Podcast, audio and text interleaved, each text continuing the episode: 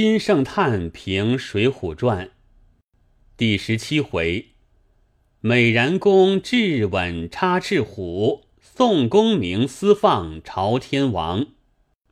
此回始入宋江传也。宋江，道魁也。道魁则其罪服于群盗一等。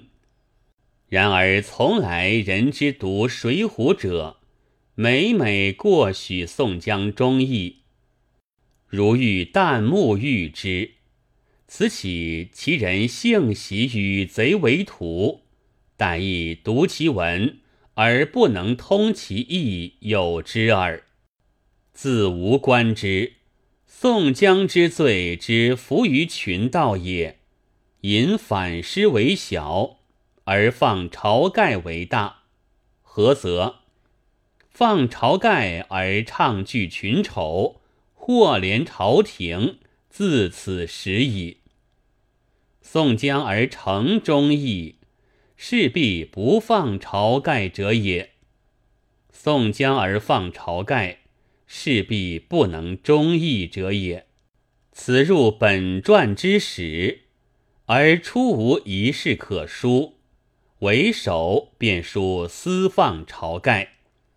然则宋江通天之罪，作者真不能为之讳也，岂为不讳而已？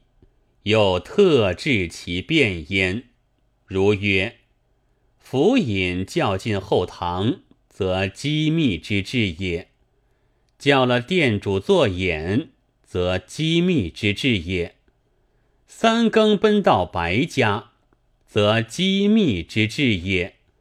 五更赶回城里，则机密之至也；包了白胜头脸，则机密之至也；老婆收入女牢，则机密之至也；何涛亲领公文，则机密之至也；就待余后作眼，则机密之至也；众人都藏店里，则机密之至也。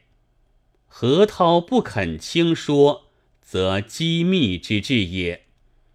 凡费若干文字，写出无数机密，而皆所以身著宋江私放晁盖之罪。盖此书之宁恕群盗而不恕宋江，其立法之言有如此者，世人读《水浒》而不能通。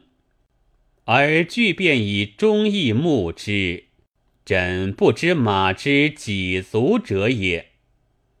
写朱仝、雷横二人各自要放晁盖，而为朱仝巧，雷横拙；朱仝快，雷横迟。便见雷横处处让过朱仝一招。然殊不知，朱仝未入黑影之先。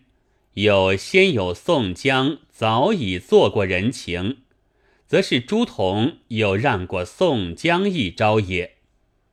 强手文中更有强手，真是写得妙绝。